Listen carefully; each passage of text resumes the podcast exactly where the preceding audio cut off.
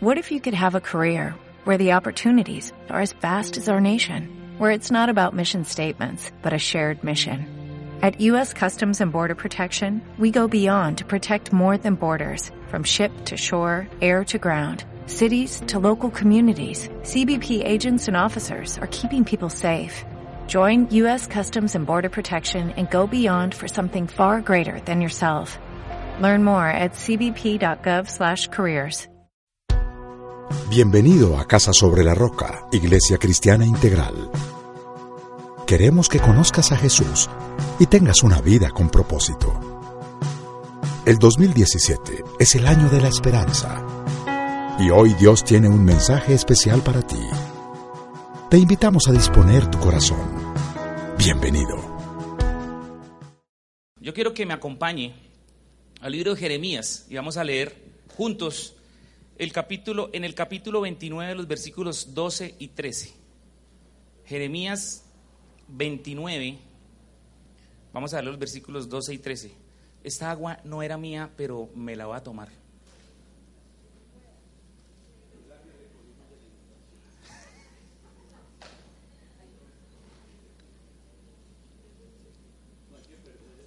Bueno, Jeremías capítulo 29, versículos 12 y 13. ¿Lo tenemos? Dice, entonces ustedes me invocarán y vendrán a suplicarme, y yo los escucharé. Me buscarán y me encontrarán cuando me busquen de todo corazón. Señor, queremos darte gracias por este día especial que tú nos has regalado, Señor. Gracias porque, como lo decía el pastor, ahora hay milagros, Dios, y el primer milagro es que nos pudiéramos levantar hoy que pudiéramos disfrutar de tu presencia, Señor, de pudiéramos, que pudiéramos estar aquí junto a ti, Señor, y más que hoy, un día especial de venir a escuchar tu palabra, Dios, a cantar alabanzas, a adorarte, pero también lo más importante, Señor, a orar, para estar en tu presencia en todo momento. Yo te pido que seas tú, Señor, hablando en este momento, que sea tu voz cercana a nosotros, Dios, y que podamos nosotros tener un corazón dispuesto para que esta palabra llegue, Señor, y quede allí, plantada en buen terreno. Señor, te amamos, te bendecimos y quedamos en tus manos, en Cristo Jesús. Amén y amén. Bueno, usted y yo vivimos en un país muy hermoso, ¿cierto? Vivimos en Colombia, que es un país espectacular. Y un país que, digamos, por tradición y por cultura o por lo que usted lo quiera llamar, ha sido un país católico, ¿cierto? De hecho, la mayoría de nosotros, al llegar a los pies de Cristo y experimentar un estilo de vida distinta, venimos del catolicismo. De ahí que mucha gente o para el mundo, todas las personas que tienen un estilo de vida distinto, como usted y yo, o que en algún momento eh, difundimos palabra de Dios por alguna razón, ya sea por su testimonio o porque usted así lo cuenta, nos llaman religiosos. A todos los que tenemos un estilo de vida distinto al mundo, hablando en este país, nos llaman religiosos. ¿Y por qué nos llaman religiosos? me pregunto yo. Porque de alguna manera usted y yo vivimos cercanos a Dios. De alguna manera usted y yo nos acercamos a Dios. Y digo de alguna manera, ya le voy a explicar por qué. Porque estar cerca de Dios, ¿qué quiere decir? Y me hago, me hago esa pregunta, estar cerca de Dios, ¿qué es? Y voy a plantear unas hipótesis para que usted, si quiere, las anote, si no, téngalas en su mente, pero para que se responda usted mismo. Estar cerca de Dios es que es venir a una iglesia, es servir en una iglesia, es levantarse usted muy temprano y hacer un devocional, es acaso leer la palabra de Dios, pero mejor aún, memorizarla, es cantar canciones de alabanza, es interpretar un instrumento oiga lo que le voy a decir, es venir a un ayuno. Quiero que se deje esas preguntas ahí guardadas, porque al final yo estoy seguro que usted a todas les va a decir que no. Sin embargo, déjelas ahí. Todas estas preguntas o todas estas cosas, o más bien todo lo que hemos hablado acerca de la intimidad y lo que empezó a hablar Víctor, por eso el Señor colocó en nuestro corazón desde hace algún tiempo que habláramos de este tema, me ha hecho pensar que realmente no estamos tan cerca de Dios como quisiéramos, o mejor, como Él quisiera que usted y yo estuviéramos cerca de Él. Entonces, yo espero que al final del ayuno usted entienda o usted comprenda por qué es tan importante estar mucho más cerca de Dios de lo que usted está. Ya lo dijo un cantante especial, se llama Marcos Brunet, en un libro que, que escribió que se llama Dios no tiene favoritos, sino que tiene íntimos. Pero al alejarnos usted y yo de esas etiquetas que nos pone el mundo acerca de que usted y yo somos religiosos porque estamos cercanos a Dios por alguna de las razones que para ellos acabamos de, leer, usted y yo sabemos que más que eso somos hijos de Dios. Amén. Usted y yo somos cristianos. ¿Y qué es ser un cristiano? Alejándonos de las hipótesis, alejándonos de las cosas que, leímos hace un momento, quiero que me acompañe al libro de Hechos de los Apóstoles. Y vamos al, al capítulo 11, vamos a leer el versículo 26, que fue allí en Antioquía, donde por primera vez se le llamó a los seguidores de Jesús cristianos. Dice, Hechos de los Apóstoles capítulo 11, versículo 26. Y cuando lo encontró, lo llevó a Antioquía. Durante todo un año se reunieron los dos con la iglesia y enseñaron a mucha gente. Y fue en Antioquía donde a los discípulos se les llamó cristianos por primera vez. Y si usted investiga un poquito este pasaje, se va a dar cuenta que los llamaron cristianos a los discípulos porque ellos imitaban a Jesús, porque ellos hacían lo que hacía Jesús, porque ellos se comportaban como Jesús y muchos de ellos hacían los milagros que Jesús hacía. Por esa razón nos llamaron o los llamaron a ellos allá cristianos. Entonces, cristiano es todo aquel que recibe y cree en el Señor Jesús que hace de la palabra de Dios su guía, su mayor anhelo y su deseo, y que diariamente, escuche, diariamente trabaja por alcanzar el carácter de Cristo. Eso es ser cristiano. Su meta como hijo de Dios, sí o sí tiene que ser alcanzar el carácter de Cristo, alcanzar la, estatura de Jesús, agradar en todo al Señor y adorarlo vamos a aprender que adorar al Señor no solo es cantar, es una de las muchas maneras que hay de adorarlo. Porque usted y yo fuimos creados precisamente para eso, para adorar al Señor. Y antes de esto quiero que me acompañen al Salmo 113 y vamos a leer a partir del versículo 1 hasta el versículo 3, Salmo 113. Dice, aleluya, alabado sea el Señor. Alaben siervos del Señor, alaben el nombre del Señor. Bendito sea el nombre del Señor desde ahora y para siempre. Desde la salida del sol hasta su ocaso, sea alabado el nombre del Señor. Entonces, ¿usted en qué momento tiene que adorar y alabar al Señor? Siempre, desde la salida del sol hasta su ocaso. Y alabarlo y adorarlo es lo mismo. Usted y yo hemos tenido, o digamos, eh, por, por algunas situaciones o por algunas cosas que incluso han pasado o hemos visto aquí dentro del Ministerio de Alabanza, que cuando usted y yo hablamos de adoración, de una vez nos imaginamos canciones lenticas. Temprano yo te buscaré, ¿sí o no? Y cuando hablamos de alabanza, usted se imagina canciones rápidas, ¿cierto? Pero adorador de acuerdo a una definición, un concepto que hay en el mismo libro de Marcos Brunet, dice, adorador no es quien canta o toca un instrumento, sino el que está cerca de Dios.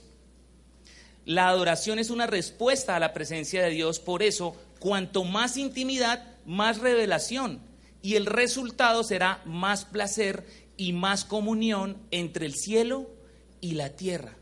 ¿Sí escucha? Adorador o adoración es más que tocar un instrumento o hacer una cosa que tenga que ver con música, es estar cerca de Dios. La adoración es una respuesta a la presencia de Dios, con el fin de encontrar comunión o más comunión entre el cielo y la tierra. Entonces, ¿qué hago yo para estar más cerca de Dios? Víctor ahorita nos hablaba de niveles de intimidad. ¿Qué hacía Moisés para tener esa intimidad que logró con el Señor? Hablar con Él todo el tiempo. Y Él ponía un ejemplo. Él decía, usted puede llegar a tener amigos íntimos. Y un amigo íntimo es aquel con el que usted habla todo el tiempo. Entonces, en la primera carta de Pablo a los tesalonicenses, capítulo 5, versículo 17, uno de los versículos más largos que tiene la Biblia dice, oren sin cesar. Oren sin cesar. ¿Esto qué quiere decir? Orar todo el tiempo, mantener una actitud de adoración constante, desde que se, ¿cómo es que dice? El Salmo, desde la salida del sol hasta su ocaso. Eso es adorar al Señor. Y eso es buscar intimidad con Él. Como le decía ahorita, intimidad, búsquela con el Señor de la misma manera que un hombre casado busca intimidad con su esposa. Un hombre casado no puede tener mejores amigos ni mejores amigas. La mejor amiga tiene que ser con la que duerme. Tres, cuatro, cinco, seis, ¿quién más más? Lo mismo una esposa no puede tener mejores amigas ni mejores amigos, tiene que ser con el man con el que duerme. Pero al guardar intimidad o al buscar intimidad o al buscar estar cerca de Dios orando, establecemos una comunicación con Él. Mire, nosotros hemos estado, hemos estado equivocados en algo. Existen en el mundo medios de comunicación y medios de difusión, ¿cierto?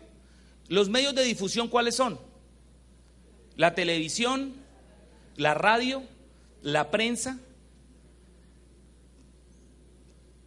¿Por qué son medios de difusión? Porque son medios donde solamente hay un, un transmisor y muchos receptores. O usted puede hablar con un radio. Pues hable. Si le contesta, me avisa. Pero yo no creo que le conteste. Lo mismo con el televisor. Usted no puede hablar con el televisor. Usted solo escucha lo que el televisor dice. Lo mismo con la prensa. Bueno, usted sí puede de pronto rayarla, pero usted lee la prensa. Y hay otros que se llaman medios de difusión. Los medios de difusión, ¿cuáles son? El teléfono es un medio de difusión. Hay, perdón, de comunicación, gracias. Los medios de comunicación, por ejemplo, el teléfono, hay un receptor y un transmisor que a la vez el transmisor se vuelve receptor y el receptor se vuelve transmisor, ¿cierto? Así tiene que ser la comunicación con el Señor. Comunicación, no difusión. El Señor no espera que usted se siente y hable como un loro mojado solo para que Él escuche lo que usted le tiene que decir y usted cierre la Biblia, se eche la cruz si es que se la echa y se vaya. Y listo. No, usted tiene que guardar tiempo para que Él le hable. Porque si no, entonces, ¿cómo funciona el asunto? ¿Cómo encontró Moisés intimidad con el Señor? Hablando con Él y estableciendo con Él un medio de comunicación que se llama la oración. Y es una de las armas más importantes que tenemos usted y yo como cristianos, precisamente para lo que acaba de hablar el pastor, para la guerra espiritual que hay. Esa es el arma más importante, de muchas otras. Pero ahí es donde se conocen y donde usted y yo, como verdaderos hijos de Dios, tenemos que estar plantados, orando, no es más. En Santiago capítulo 5, versículo 16 nos habla que la oración tiene poder y es eficaz. Y dice Santiago, por eso confiésense unos a otros sus pecados, oren unos por otros para que sean sanados. La oración del justo es que poderosa y eficaz. Y entonces vamos a ver un par de ejemplos para comprobar el poder de la oración. Y el primero de ellos, quiero que me acompañe al libro de Génesis y vamos a leer el capítulo 20. Génesis capítulo 20. Dice, Abraham partió desde allí en dirección a la región del Negev y se quedó a vivir entre Cades y Sur. Mientras vivía en Gerar, Abraham decía que Sara, su esposa, era su hermana. Entonces Abimelech, rey de Gerar, mandó llamar a Sara y la tomó por esposa. Pero aquella noche Dios se le apareció a Abimelech en sueños y le dijo, puedes darte por muerto a causa de la mujer que has tomado, porque ella es casada. Pero como Abimelech todavía no se había acostado con ella, le contestó, Señor, ¿acaso vas a matar al inocente? Como Abraham me dijo que ella era su hermana y ella me lo confirmó, yo hice todo esto de buena fe y sin mala intención. Sí, ya sé que has hecho todo esto de buena fe, le respondió Dios en el sueño. Por eso no te permití tocarla, para que no pecaras contra mí. Pero ahora devuelve esa mujer a su esposo porque él es profeta y va a interceder por ti para que vivas. Escuche, va a interceder por ti para que vivas. Si no lo haces, ten por seguro que morirás junto con todos los tuyos. En la madrugada del día siguiente, Abimelech se levantó y llamó a todos sus servidores para contarles en detalle lo que había ocurrido. Y un gran temor se apoderó de ellos. Entonces Abimelech llamó a Abraham y le reclamó, ¿qué nos has hecho? ¿En qué te he ofendido que has traído un pecado tan grande sobre mí, sobre mi reino? Lo que me has hecho no tiene nombre. ¿Qué pretendías conseguir con todo esto? Al reclamo de Abimelech, Abraham le contestó, yo pensé que en este lugar no había temor de Dios y que por causa de mi esposa me matarían. Pero en realidad ella es mi hermana porque es hija de mi padre, aunque no de mi madre, y además es mi esposa. El tipo estaba diciendo la verdad. Cuando Dios me mandó dejar la casa de mi padre y andar errante, yo le dije a mi esposa, te pido que me hagas un favor, donde quiera que vayamos, di siempre que soy tu hermano. Abimelech tomó entonces ovejas y vacas, esclavos y esclavas y se los regaló a Abraham. Al mismo tiempo le devolvió a Sara, le dijo, tome su esposa y le dijo, mira, ahí está todo mi territorio, quédate a vivir donde mejor te parezca. A Sara le dijo, le he dado a tu hermano mil monedas de plata que servirán de compensación por todo lo que ha pasado, así que quedarás vindicada entre todos los que están contigo. Entonces, escuche la promesa cumplida del Señor. Abraham oró a Dios y Dios sanó a Abimelech y permitió que su esposa y su sierva volvieran a tener hijos, porque a causa de lo ocurrido con Sara, la esposa de Abraham, el Señor, la, esposa de Abraham, el Señor le había hecho que todas las mujeres en la casa de Abimelech quedaran estériles. ¿Sí escuchó? Por lo que Abimelech había hecho, el Señor, ¡pum!, estériles todas las esposas del man. Pero en sueño se le apareció y le dijo, ah, ah, pilas, no la toque.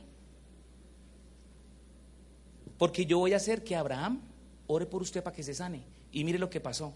¿Tiene o no tiene poder la oración? ¿Sería que Abraham tenía una intimidad con el Señor? Por supuesto, usted y yo lo sabemos. Y lo hemos leído muchas veces. Vamos a otro, a otro ejemplo. Vamos al libro de Hechos de los Apóstoles y vamos a leer en el capítulo 16 a partir del versículo 23. Hechos de los Apóstoles capítulo 16 versículo 23, pero déjeme yo lo ubico en el contexto. Pablo y Silas andaban predicando la palabra de Dios. Y una chica por ahí se iba detrás de ellos diciendo, ellos son apóstoles, discípulos del Señor Jesús. Y los tenía cansados, por no decir otra palabra, de todas las cosas que esa chica les decía. Hasta que en un momento Pablo le ordenó a un espíritu que había en esa chica y le dijo, sal, sal de ella, y ella dejó de decir eso. Resulta que ella trabajaba para unos tipos que le pagaban por hacer eso, pues que, que recibían dinero por la adivinación y al ver que ya no podían seguir con su negocio, pues se pusieron furiosos, se pusieron bravos y mandaron a apresar a Pablo y a Silas. Y entonces ya ubicados en el contexto, miremos lo que dice a partir del versículo 23. Después de que los apresaron, dice, después de darles muchos golpes, los echaron en la cárcel y ordenaron al carcelero que los custodiara con la mayor seguridad. Al recibir tal orden, este los metió en el calabozo interior y les sujetó los pies en el cepo. ¿Usted sabe qué es un cepo? Un cepo, para que sepa, es, yo no sé si esa vaina es como de madera, debe ser. Es una cosa donde le meten los pies así, le dejan unos roticos nomás para que usted le quepan los tobillos, pero eso es como una esposa para los pies, más o menos, lo que pasa es que es más grande. Entonces, póngase en la película. No solamente los enjuiciaron, sino que además les dieron muchos golpes. Fuera de eso, los metieron en la cárcel y les pusieron un cepo. Y diga conmigo, ya cepo que es un cepo. Muy bien. Y mire lo que pasa después. A eso de la medianoche, Pablo y Silas se pusieron a orar y a cantar himnos a Dios y otros los presos lo escuchaban.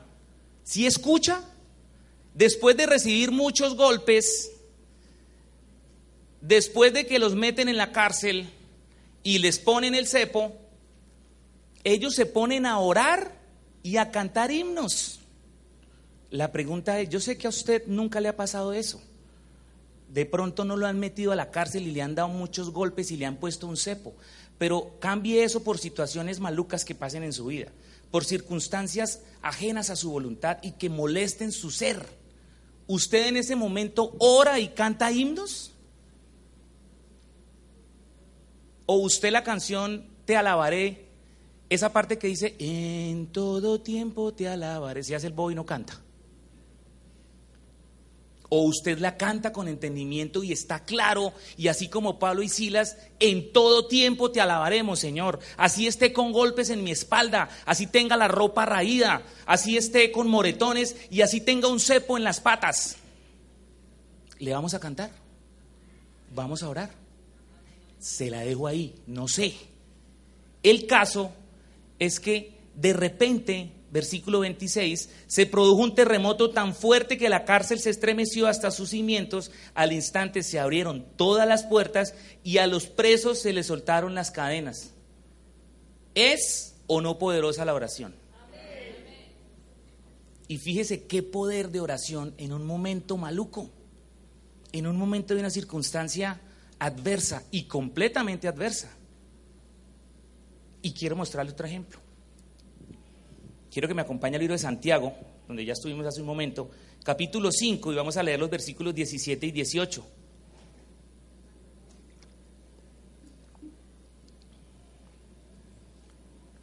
Santiago capítulo 5, versículos 17 y 18. Dice, Elías era un hombre con debilidades como las nuestras. O sea que Elías era como quién? Cámbielo. Fabián Camilo era un hombre con debilidades como las nuestras. Víctor, y me lo sé con todos los nombres. Con fervor oró que no lloviera y no llovió sobre la tierra durante tres años y medio.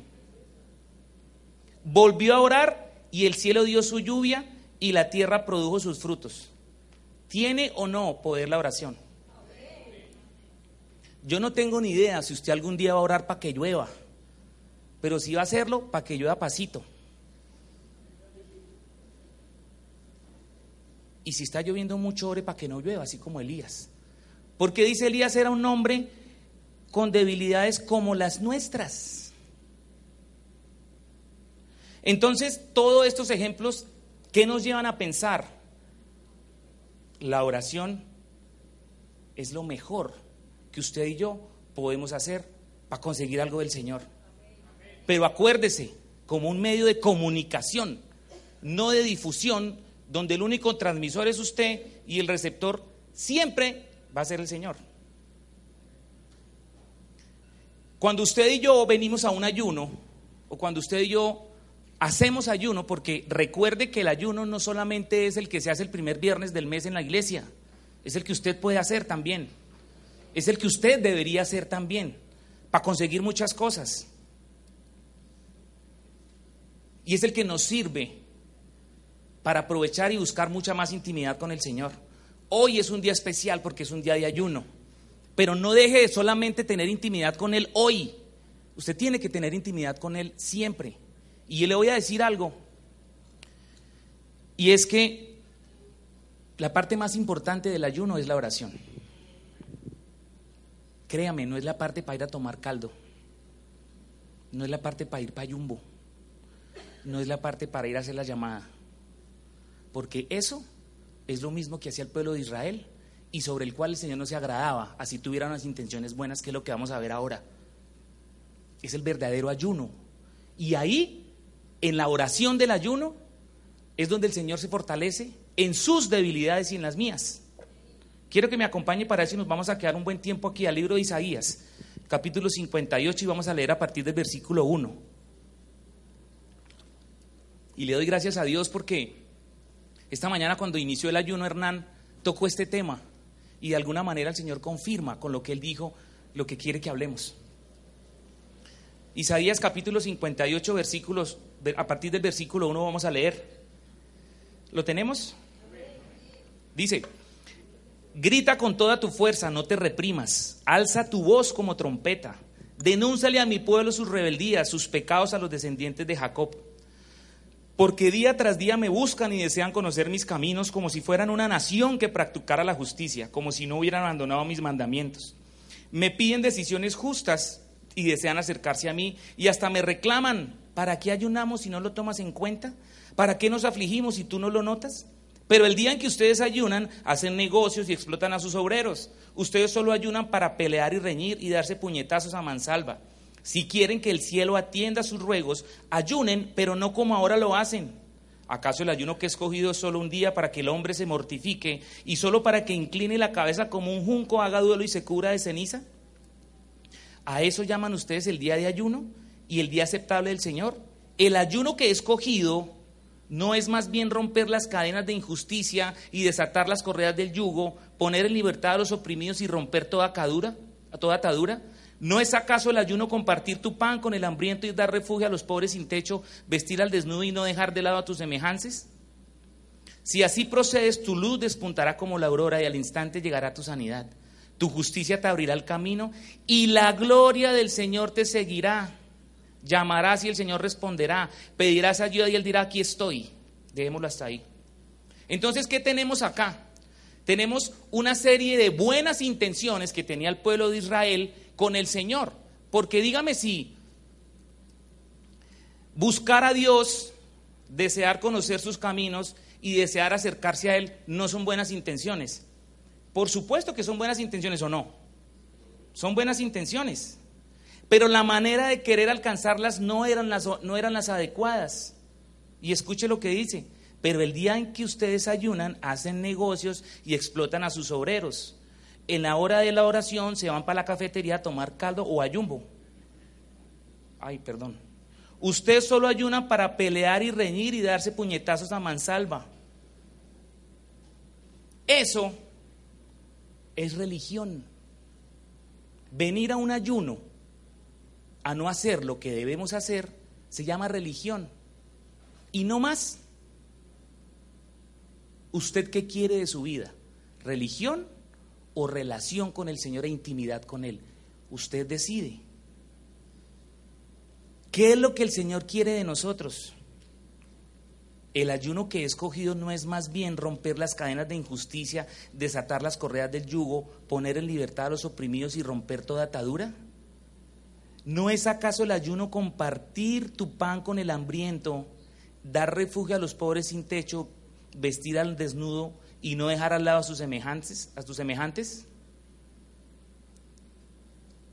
En esta porción que acabamos de leer, los versículos 6 y 7, hay algo bien importante que, que el Señor me mostró y que quiero que entendamos muy bien. En el versículo 6 dice, el ayuno que he escogido no es más bien romper las cadenas de injusticia y desatar las correas del yugo, poner libertad a los oprimidos y romper toda atadura. Eso es oración. Porque usted cómo hace o a qué le suena a usted cuando dice romper las cadenas de injusticia y desatar las correas del yugo. ¿A usted no le suena eso como a pedir perdón, pero de igual manera a perdonar? Cuando usted perdona, ¿qué pasa? ¿A quién libera? ¿Al que le ofendió? No, ese man está tranquilo. Se libera usted. Y cuando usted pide perdón, ¿quién se libera? Usted también. Eso es oración. Pero también hay una parte que es acción. Dice el versículo 7, ¿no es acaso compartir tu pan con el hambriento y dar refugio a los pobres sin techo, vestir al desnudo y no dejar de lado a tus semejantes? Eso es actuar. Y esas son las obras que vienen como resultado de tu fe,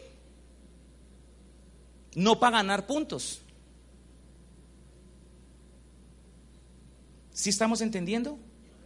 Por eso acá en la iglesia nosotros decimos oración, porque es oración y acción. Entonces usted ahora, en el tiempo de oración, sobre el cual vamos a tener un tema específico que es lo mismo que estamos hablando acerca de la intimidad con el Señor, aproveche y ore. Y hágalo verdaderamente importante. rompa las cadenas de injusticia y desate las correas del yugo. Ponga en libertad a los oprimidos y rompa toda atadura. Ese es el poder de la oración. Y después cuando salga de acá, ya con su fe fortalecida, entonces dele pan al hambriento, refugio a los pobres sin techo y vista al desnudo. Literal no, haga las obras, pero como resultado de su fe. Lo más interesante de todo esto, ¿qué es? ¿O cuál es el resultado? ¿O qué es lo que vamos a ver acá? ¿Se acuerda de las buenas intenciones que tenía el pueblo de Israel? ¿Se acuerda que ellos decían, nosotros queremos buscar a Dios, queremos conocer sus caminos y queremos acercarnos a Él, pero que esas intenciones iban a ser ejecutadas de una manera no muy adecuada? ¿Recuerdan? Lo acabamos de ver. ¿Y recuerdan qué va a pasar si usted y yo más bien hacemos el ayuno que le agrada al Señor? Dice, si así procedes, tu luz despuntará como la aurora y al, instante llegará tu sanidad. Versículo 8.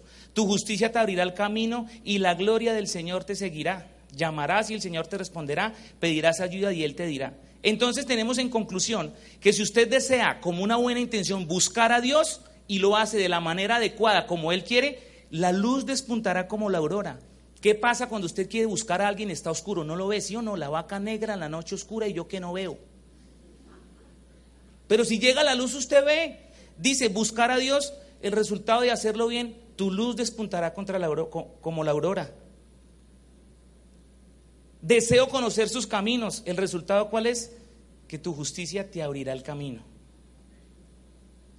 Y desear acercarnos a Dios, que es el objetivo, dice, llamarás y el Señor responderá. Pero fíjese lo más bacano, la gloria del Señor te seguirá. Recuerdan que ahorita, cuando Víctor nos compartía, nos contaba que en el libro del Éxodo el Señor le dijo a Moisés, sube allá para que puedas ver mi gloria. Mira lo que dice aquí. Si así procedes, al final la gloria del Señor te seguirá. ¿Qué es más bacano? ¿Buscar o que lo encuentren? La gloria del Señor nos va a seguir. Mire, nosotros, como lo acabamos de ver, fuimos hechos para adorar. Y lo que ha puesto el Señor en el corazón nuestro ha sido que compartamos sobre la necesidad que tenemos usted y yo de tener intimidad con Dios. La palabra de Dios dice, deleítense en el Señor y Él concederá los deseos de su corazón. En las semanas anteriores tuve el privilegio de compartir el curso de ADN con algunos de los que hoy se bautizaron. Y yo les comentaba esto y le hacía una pregunta por ahí a alguien que no sé si vino. Yo le decía, ¿usted con qué se deleita? Cuénteme usted en qué se deleita. ¿O qué es el deleite para usted? Maluco de lo que voy a hablar ahorita porque estamos en ayuno, pero yo me deleito con un buen plato, es que no, no le voy a decir. Pero piense eso con lo que usted se deleita, en lo que a usted, en lo que a usted más le gusta, como por ejemplo a mí el mute. ¿Qué lo deleita a usted? ¿Qué lo deleitaría ahorita a las seis y media de la tarde cuando usted vaya a romper el ayuno e ir a comer? ¿Qué? Que usted está que se saborea y que usted tan pronto se lo sirven de las dos primeras cucharadas, ya quedó lleno de, de la ansiedad que tenía. Así es que el Señor quiere que usted y yo nos deleitemos con Él. Así es que usted y yo quiere, así es que, así es que el Señor quiere que usted y yo hagamos, siendo íntimos, no solo amigos, sino íntimos. ¿Y cuáles son los deseos que el Señor va a conceder? Es la pregunta.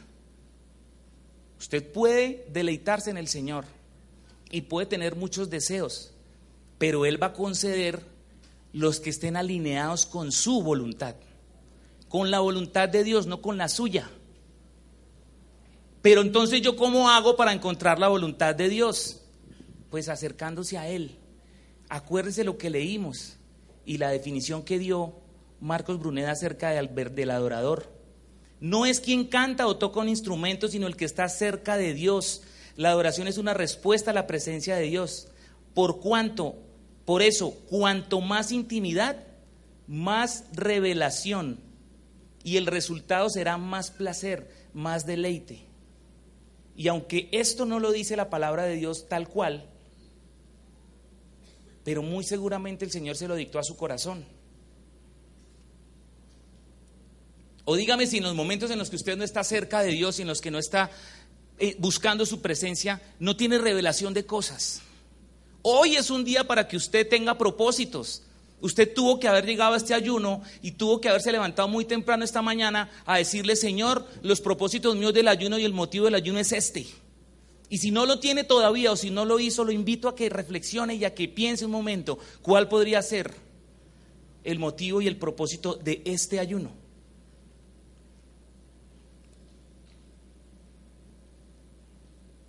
Dios es un, Dios fiel, amén. Y en la medida en que usted y yo conocemos la voluntad de Dios, en la medida en que usted y yo nos acercamos a Él, lo amamos más y usted a quien ama, obedece, ¿cierto? ¿Por qué me dicen Señor, Señor y no hacen lo que yo les mando?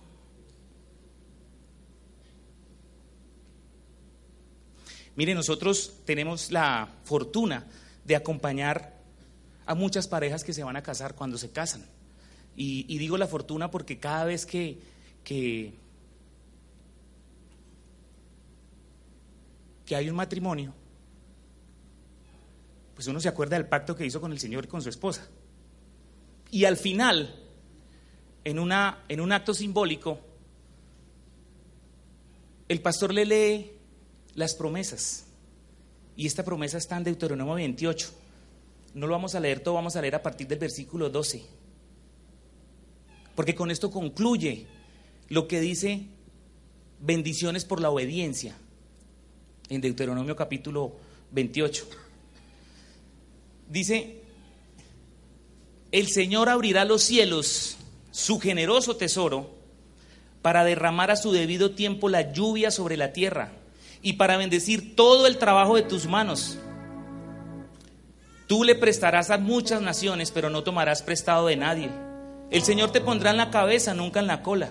Siempre estarás en la cima, nunca en el fondo, con tal de que prestes atención a los mandamientos del Señor tu Dios que hoy te mando y los obedezcas con cuidado. Jamás te apartes de ninguna de las palabras que hoy te ordeno para seguir y servir a otros dioses.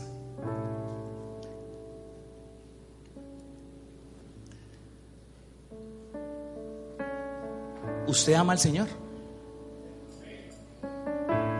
¿Usted quiere amarlo más? ¿Quiere amarlo mucho más? Acérquese más a Él. Búsquelo mucho más. Busque tener mucha más intimidad con Él. Busque en esa intimidad que Él revele cosas a su vida. Que Él le abra las escrituras para que usted pueda entender qué es lo que le quiere decir. Recuerde que es comunicación en doble vía. Recuerde que no solamente es un listado de peticiones lo que usted debe sacar en el momento que se acerca al Señor.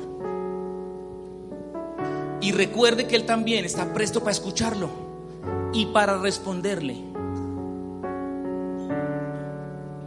Hoy es un día especial en el que usted puede empezarlo a buscar más de lo que ya lo ha buscado.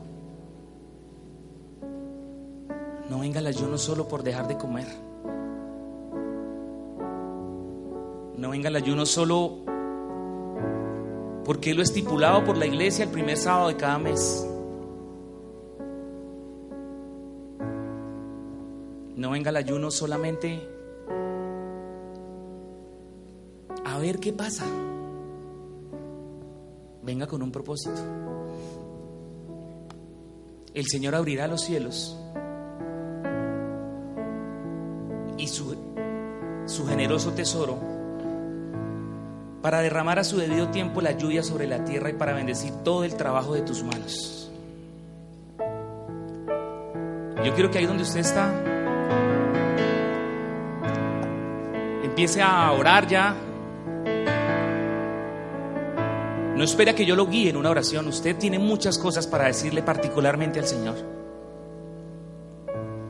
Si hay un momento en el que usted tiene que decirle, Señor, perdóname porque he estado lejos de ti, Señor. Porque me acerco de ti viviendo testimonios ajenos, Dios. Perdóname porque quiero vivir una historia particular contigo.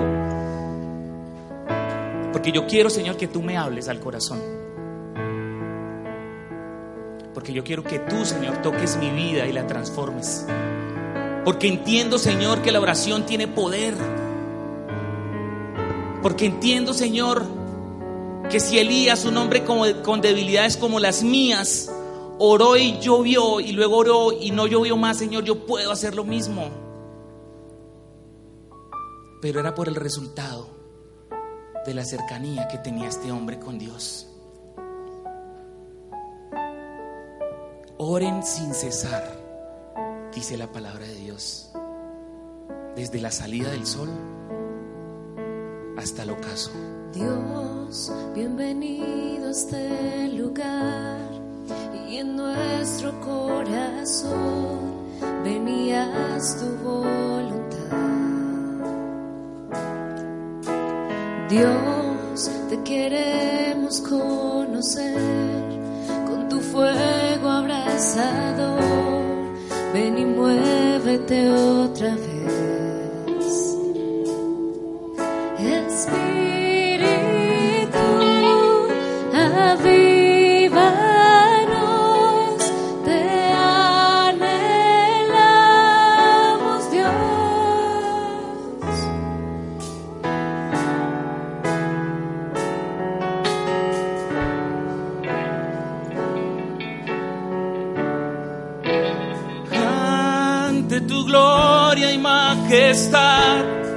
Sabemos que estás para darnos libertad.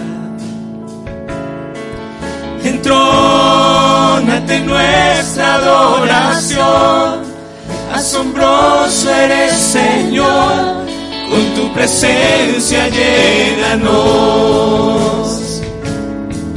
Espíritu,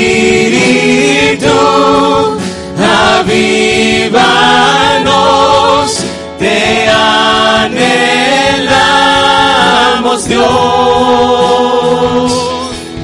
Espíritu, avívanos,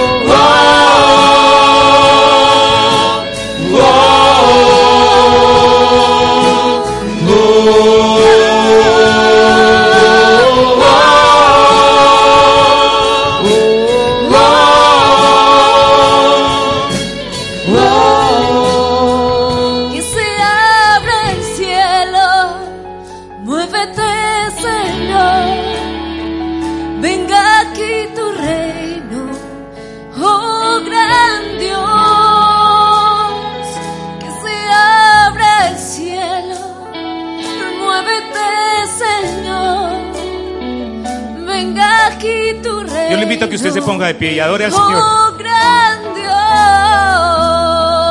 que se No hay cielo el cerrado, se abre. Muévete, Tu reino se mueve aquí. Venga aquí En tu ti está nuestra esperanza. Oh, gran Oh gran Dios, oh gran Que Dios. No hay cielo el cerrado, se abre. Muévete, Tu reino se mueve aquí. Venga aquí tu En ti está nuestra esperanza. Oh gran hay cielo cerrado, se abre. Tu reino se mueve aquí. En ti está nuestra esperanza. Oh gran Dios, oh gran Dios. No hay cielo cerrado, se abre. Tu reino se mueve aquí. En ti está nuestra esperanza. Oh gran Dios, oh gran Dios.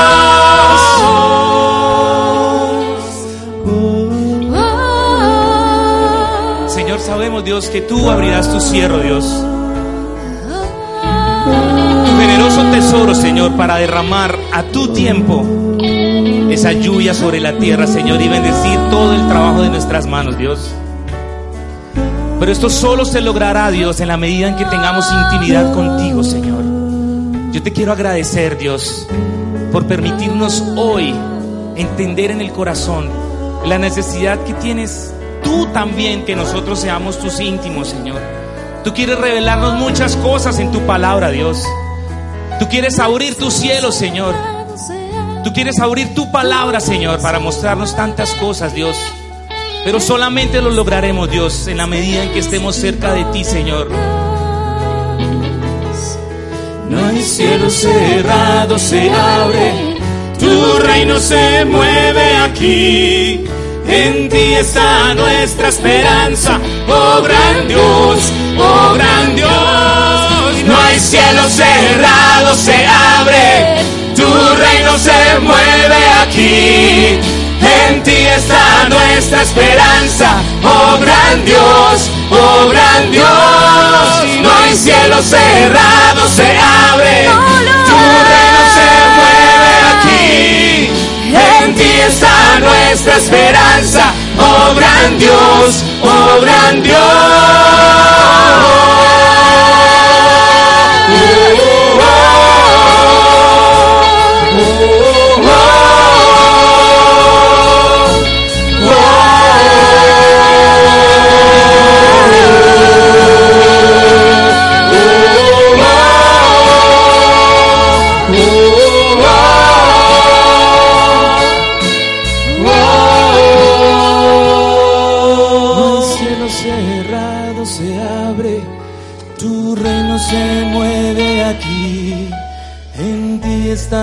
Nuestra esperanza.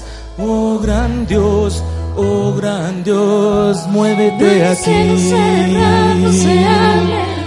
Tu reino se mueve aquí. En ti está nuestra esperanza. Oh gran Dios, oh gran Dios. Abre tus cielos, Dios. Ábrelos ahora mismo, Señor. Queremos verte, Dios, en gloria y majestad, Dios. Queremos que sea tu gloria, Señor, la que nos alcance a nosotros, Dios. Queremos conocer tus caminos, Dios. Queremos tus decisiones justas, Dios. Y hoy venimos a romper toda cadena de yugo.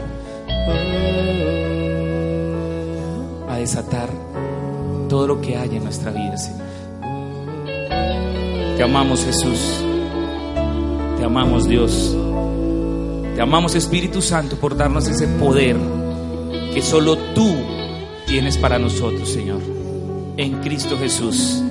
Amén. Y amén. Sabemos que Dios llegó a tu corazón con una palabra especial. Repite en voz alta después de mí esta sencilla oración. Amado Jesús, te doy gracias.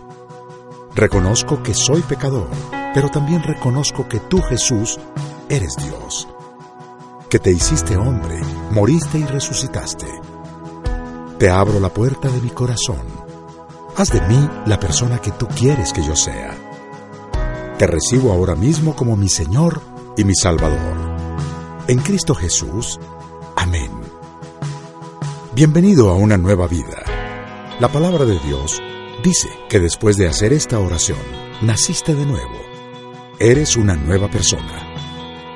Tu siguiente paso es conectarte con nosotros. Somos una iglesia donde podrás crecer espiritualmente.